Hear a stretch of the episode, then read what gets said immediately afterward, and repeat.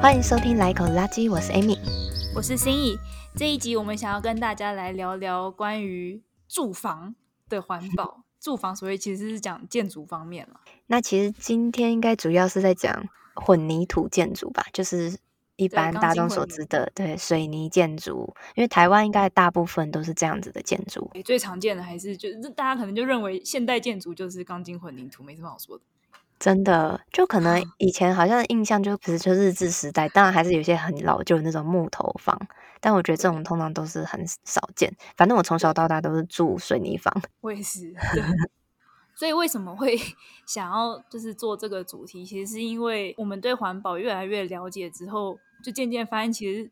这个住房。这个建筑问题是一个大问题，对，就钢筋混凝土建筑，可能从原料开采到最后的就是建筑废弃物的丢弃，好像都没有一个就是特别环保的解决方案。时常会看到相关的新闻，所以就想说，或许我们可以用这个机会来查一下资料，然后了解它的问题到底是有哪些。这样子，就先来讲一下混凝土啊，就是一般我们平常在路上会看到那种水泥车嘛，就是后面有一个很大滚轮，会一直转、一直转的那个东西，哦、对，它那就是混凝土。那它其实就是水泥，然后加了水，然后再加了砂石。那它加了之后呢，它很快就会干掉，它干掉之后就会变硬，所以那些车子它就要一直不断的转，一直转，就是搅和它，那才可以赶快拿去。做一些建设这样子，其实我们一般都说水泥嘛，在盖房子应该是水泥还有砂石混在一起的，然后水泥比较有点像是胶水的功能，就把这些砂石粘起来。如果说没有水泥这个成分的话，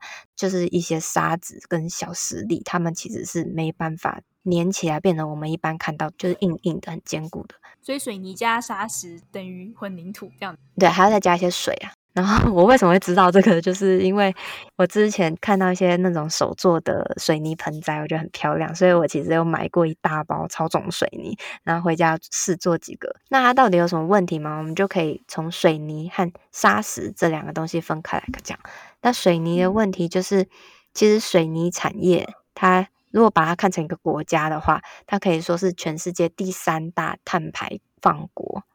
就只仅次于中国跟美国，对啊，那它比那个航空燃料就是每一年的百分之二点五都还要多，因为水泥大概是占了百分之八。水所以水泥的碳排放是来源是哪？是它的开采还是制造过程中的就是用电量或者是燃煤量？它主要就是在开采跟运输的过程都是会产生一些碳排，但是这些碳排也只不过占水泥碳排的百分之十而已。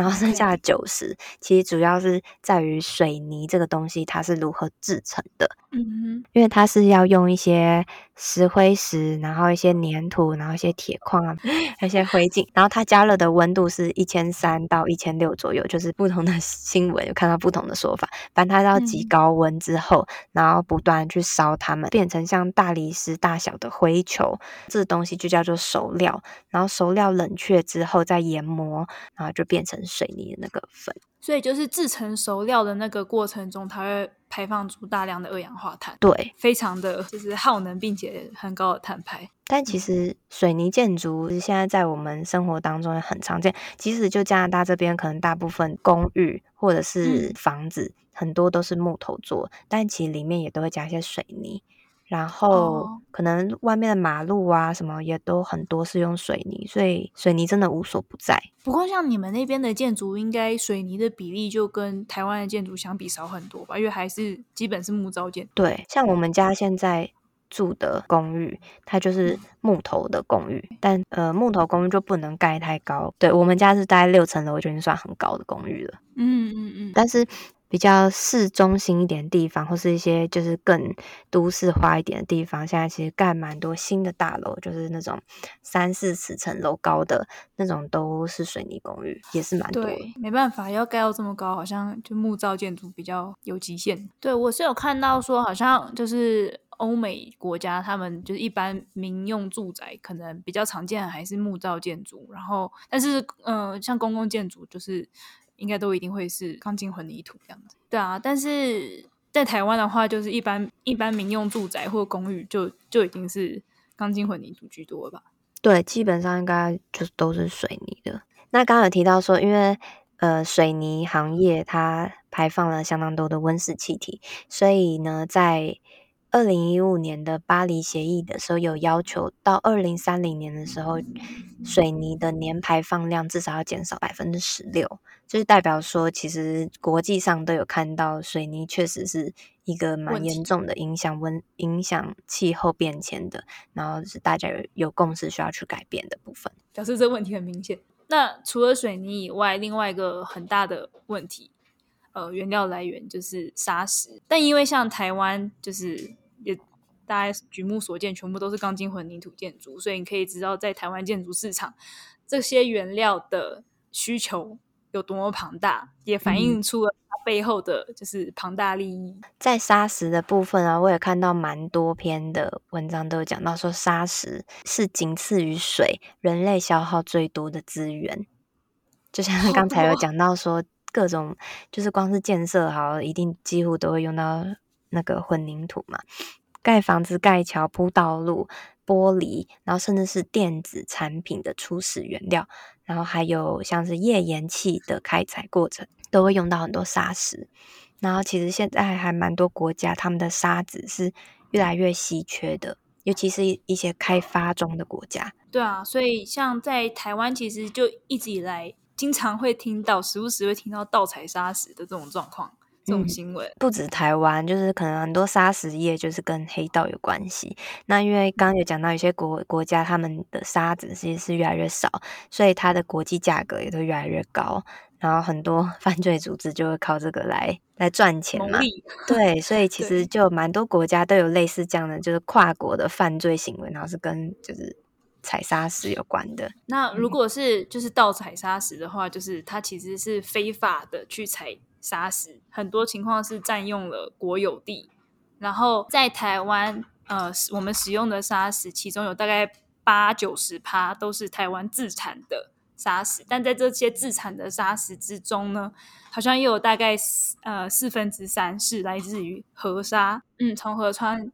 采开采的，然后但在这之之中呢，又有许多是非法开采的。就是我看到说采砂石嘛，不外乎就是从湖泊、河道，然后不然就是从陆路上的土石去开采，然后压碎岩石这些。嗯，就是挖砂石其实会造成蛮多生态的威胁，它会改变河流，然后改变沿海的生态系统。就有些地方像是鱼类啊、海豚或者一些甲壳类动物、鳄鱼这种，它们的栖地会受到破坏。这样子讲可能是国外的部分，然后，然后再就是。有些地方啊，像沙滩，他们没有沙石的话，就是很容易河浪侵蚀，所以就是有些地方他们比较容易会有洪水或是台风侵袭，然后会造成比较严重的灾害。像有一份报告就是说，两千零四年的时候，南亚大海啸可能就是那个灾情会那么严重，也有一部分是因为挖掘沙石的关系，然后恶化了海啸进入陆地的破坏力。这样，然后我刚刚讲这是因为台湾就。因为可能之前也是有很多的河河沙被开采嘛，所以就是有一些土石流的问题，所以台湾政府他们其实是已经规定说禁止再开采河沙了。嗯，而且开开采河沙还有其他的问题，因为如果是盗采砂石的话，他们其实反正逮到机会又盗采，他们也未必会去管，就是哪里合不合理的规范，所以很多情况下是会危及桥梁的，会导致就是安全问题。哦、对。是什么桥墩外露之类的吗？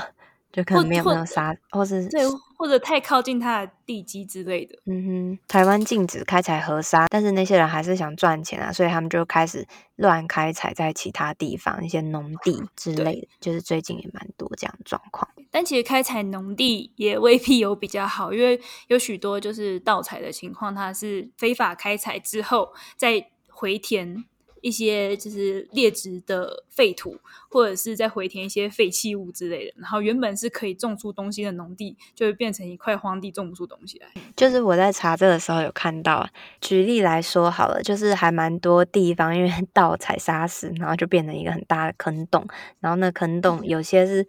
太深了，然后就地下水涌出了那种，就变成小湖泊。嗯、然后有一些是因为那个洞太大，下雨什么的之后累积变湖泊。然后有些人他们就会开始偷倒一些废物进去，因为近年来反正就垃圾也越来越多嘛，然后也没地方丢，就干脆丢那里这样。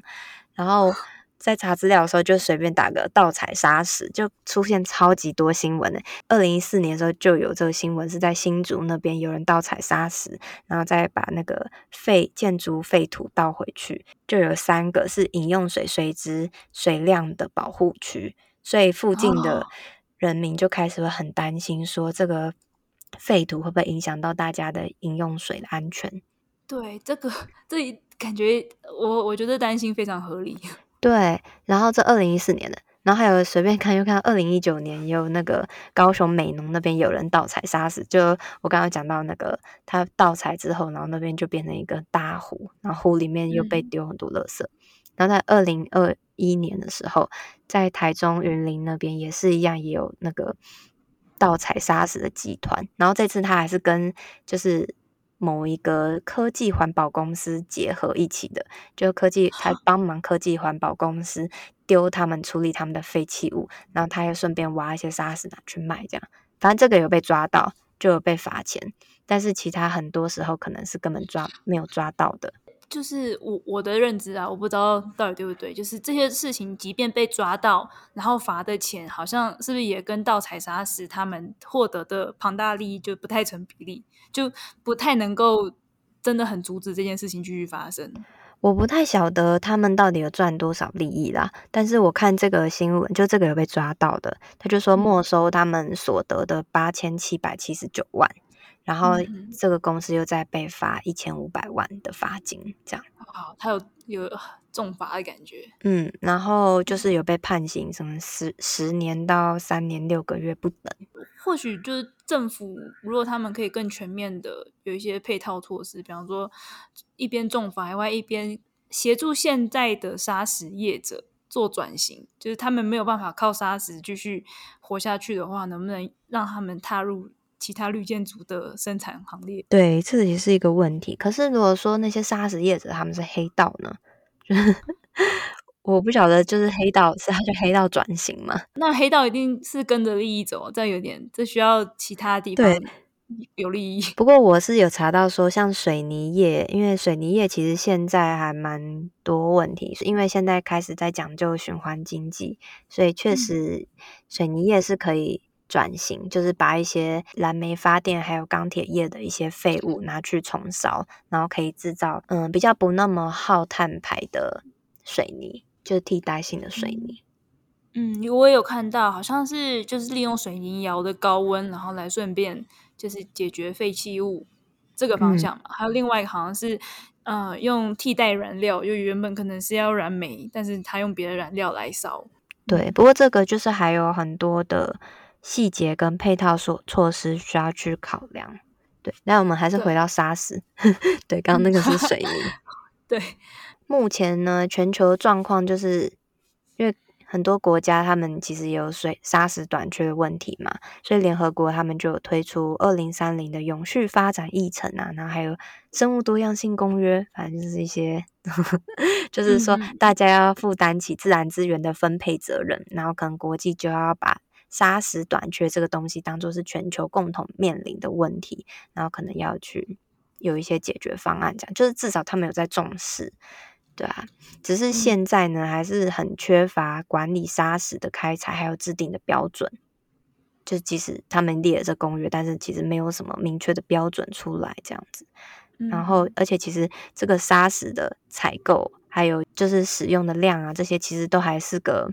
很难以去估估计的东西。全球土石资讯网里面的估计，在二零二零年的时候呢，土石的产量是四百二十二亿吨，然后在二零二一年的时候已经涨到四百四十三亿吨，就涨就是有越越用越多，对不对？但是呢，嗯、呃，这个只是一个总产量的估计而已，但他们不知道就是总共的砂石供应到底是多少。然后就可能他们可以估计你产出多少，嗯、但他们不知道，就是它背后就是还剩多少这种感觉。我理解应该是这样，你觉得？好，我也不知道，但差不多吧。我我觉得，反正听起来就是，即便是以呃原物料这个方向来想，水泥跟砂石都不是一个可以永续下去的解决方案。嗯，对，因为现在人类所使用的速度远远超过自然补充的速度。这也是为什么我们越了解这个议题，越觉得现代建筑就是钢筋混凝土建筑，其实应该已经要被视为是过去建筑了。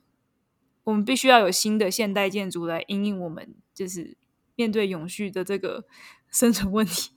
嗯，对，就是可能不止建筑啦，但是就可能在公共建设上啊，各种道路其实也都很需要这个，就或许是需要一些替代的方案。嗯，需要转型。嗯除了混凝土的生产的一些问题以外呢，建筑完之后它的废弃物的处理也是一个很严重的问题。所以水泥跟砂石，它除了就是原料开采上有这么大的问题以外，就是钢筋混凝土建筑在施工的时候也有颇多问题。比方说，你有用到水泥，就会有粉尘的污染问题，或者是在建筑过程中会有很多的固体废弃物，然后或者像是你水泥在灌浆的时候，你知道你要先。就是等于是架一个膜嘛，然后让水泥灌进去，嗯、灌完等水泥干了之后，那个膜就是所谓的废弃物。对，就那个你也没办法拿来或再利用或干嘛，通常就是废弃掉这样。就是一般的钢筋混凝土建筑的建造过程中，也会产生非常多的垃圾。然后我这边有查到，就是说所谓的营建废弃物呢，就可以分成两种，一种就是剩余的土方石，然后另外一种叫做营建废弃物。嗯那所谓土方石，就是呃一些混凝土块啊、砖瓦、泥土、砂石这种必要的建筑物的结构，然后这种是交由内政部营建署去管理的。这种东西通常可以可能再回收、再继续利用的。那另外一种刚刚讲到的营建废弃物的话，通常就是一些装潢、装修常见，像什么木板、塑胶板、一些包装的粘胶啊，这种有的没的废弃物，那这种就是。应该基本上就是比较不太能用，就是给环保单位去管的。但是现在在台湾的话，就是这两种的垃圾都有出现很难以去消化的问题。就是这个土方啊，通常它的处理管道就是透过可能网络平平台，然后大家互相去转卖，把这个资源堆置到处理厂去，然后或是再加料搅拌之后，又可以再做成建材去贩卖。那理想状态下的话，就是在营建的工程规划时候呢，他们都会想办法规划到哦，最后这些东西都是可以就是出资平衡的。基本上不太会有太多的废弃物，嗯，但事实上，虽然说我们要再利用回收那些土方，但是可能有时候废弃物它的密度不符合再制的标准，所以最后这些资源就只能拿去土资厂来掩埋。就理想情况下，他们应该是要可以被再利用的资源，但是现实情况是不尽然如此，大部分也不是大部分，很多一部分还是会被当成就是垃圾处理。二零二零年的一个报道，就说一月到九月的时候呢，就是全台无法回收再制的混凝土块跟砖瓦嘛，两相当于一千零四十四个大的货柜啊。Oh, okay. 然后其中就是双北跟桃园就占了将近一半。那他们就说，可能的原因就是因为北部就是 政府积极推动都更啊、土地重建啊、什么危楼重建之类的，所以就消耗了很多。但是就是全台湾就没有太多家这种可以处理的工厂，所以呢，就是当年的土方都已经处理不完了。然后，然后再加上就北部也不够处理，所以他们常常都是要送往到外县市去掩埋。所以就是像你刚刚讲，常常就会听到有人就直接把它乱丢，丢到山区里面去。对，因为处理不完就会出现这种乱倒、乱倒废弃物的状况，就变成要么污染土壤，要么污染河川。嗯，但其实就是政府有是有规定的，他就说你这些废弃的这个土方，嗯，就是你要留到哪里，你必须要填单子。但是主管机关并不会去，就是表面上你有送单子说哦，我要送过去喽这样，那也不会有人去追说你是不是真的送过去。对，所以就有人为了省成本，就算了，还是乱丢。就是因为真的是没办法处理这个困境，所以环保署在。二零二零年九月的时候就通过说，哦，好吧，那不然我们就把这些东西还是拿去填海造地，就是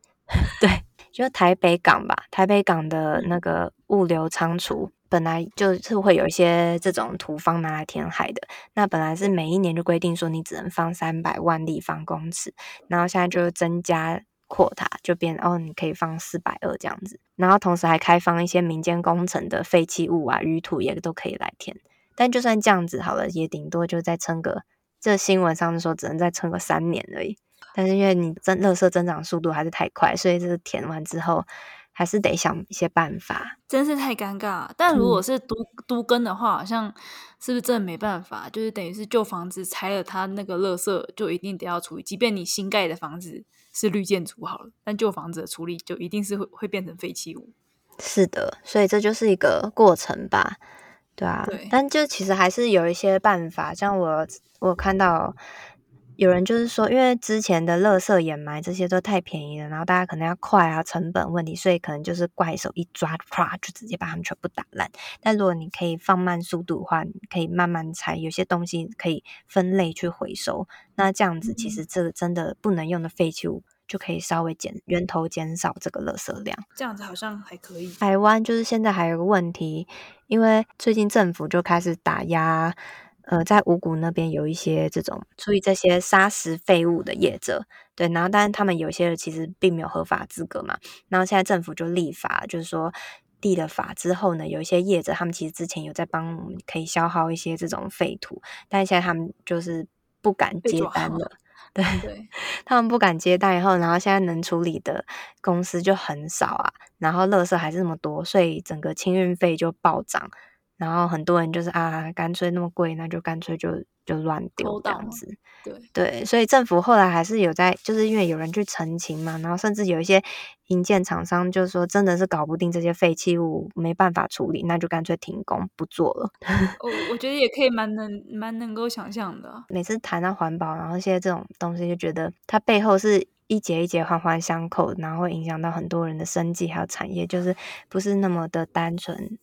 就可以说哦，我们要怎么样就可以马上就改啊，或什么，就是会有很多的问题，对啊，反正政府现在就开始就同意，环保署就同意说，那不然就还是先让这些旧的继续暂时继续可以合法经营这样子，但是就是要协助他们转型或者取得合法的资格。对啊，真的是他们真的是需要协助转型诶。对，可是就算这些业者他们真的顺利得到合法资格，好，他们根据这个数据显示的话，其实他们还是没有办法处理吸收全部，就是我们现在对我们现在所造成的废弃物。那我觉得至少现在大家还有国际上是有这样的共识的，所以还还是蛮蛮有机会，就是接下来大家可以有一个一起转型的共识。所以呢，住来说，就食衣住行的住来说，住方面的环保。我我觉得就是现代人一定要找一个水泥建筑以外的方式，因为水泥建筑很显然它很不永续。但也有点好笑啊，就可能大家先求能有钱买房子、有地方住再说吧，你再来选择你要。就是有时候可能拜托贷款可能几十年，然后你也只能挑一个很老旧旧公寓，你更不要说你还可以挑说你要住怎么样的建设的房。这这是另外一点，就是水泥建筑的。另外一个优点是它的工程造价比较低哦，是哦，这我就不晓得。就是、我觉得也有可能是因为，比方说盗采砂石那些理由导致，反正原料就是也很很多，就肆无忌惮的一直开发。就是水泥，它在我们的人类的发展来说，一定是有它非常重要的地位。然后，即使是。即使是未来我们可能想要用一些其他的材料去替代它，但是我相信它还是会，还是有一些部分是不可或缺，一定是需要它。但是我觉得我们重点录这一集，只是希望大家可以有一些意识到，哦，原来水泥对我们的环境也是有蛮大的冲击的，对啊。然后不只是在碳排啊，然后还有整个生态破坏，还有包含对一些人的家园的破。就是家园的破坏嘛，就是什么农地被盗废水，那你整个水质或是整个土壤整区整区污染这样子的问题，就是我觉得大家可以有更有意意识在这方面，然后希望可能以后大家的力，就是靠大家集体的力量，然后去更多的转型跟改变。就是其实我们一般小老百姓好像也不太能做什么，但如果说大家就从小就是越来越有意识，然后去教育的话，我觉得未来会不一样的。我觉得光是有意识，然后想要去了解这背后到底会有什么影响，就是我们这种一般小老百姓可以做的很不错的事情。嗯，对啊。像我之前就是觉得好像自己还算环保，然后我也不晓得我的水泥盆栽的水泥原来 对环境的造成影响。不过也是很好几年前买了，然后还有一些对，就是既然都买了，就好好把它利用，不要当垃圾浪费了。嗯，好，所以我们这一集跟大家介绍了关于钢筋混凝土建筑的问题，水泥跟砂石的问题。然后，如果你这集听下来，忽然间对于我们住的建筑感到非常的焦虑、不知所措的话，也欢迎你可以查查看，或者是自行去了解一下，到底有什么样子的其他的居住的解法。然后也欢迎你到我们的 IG 找我们，跟我们分享你的心得。我们的 IG 是 Laiecology L A I E C O L O G Y，我们的 email 是 Laiecology L A I E C O L O G Y at gmail.com。那我们下一集应该会再录。我们现在现代建筑该如何转型相关的题目吧？对，然后会跟大家介绍一下可能关于绿建筑。就如果你还没有呃自行去了解的话，下一集就来听我们聊聊关于绿建筑还有其他的建筑解法。嗯，如果没有意外的话，我们应该会这样录。对 对。好，如果喜欢这集内容的话，欢迎听听看我们节目的其他集内容。我们的节目主要在讲的是关于个人可行的呃环保生活。那喜欢的话，欢迎到 Apple Podcast 帮我们按五星评分加留言哦。嗯，好，那我们就下一集见哦。嗯，拜拜。拜拜。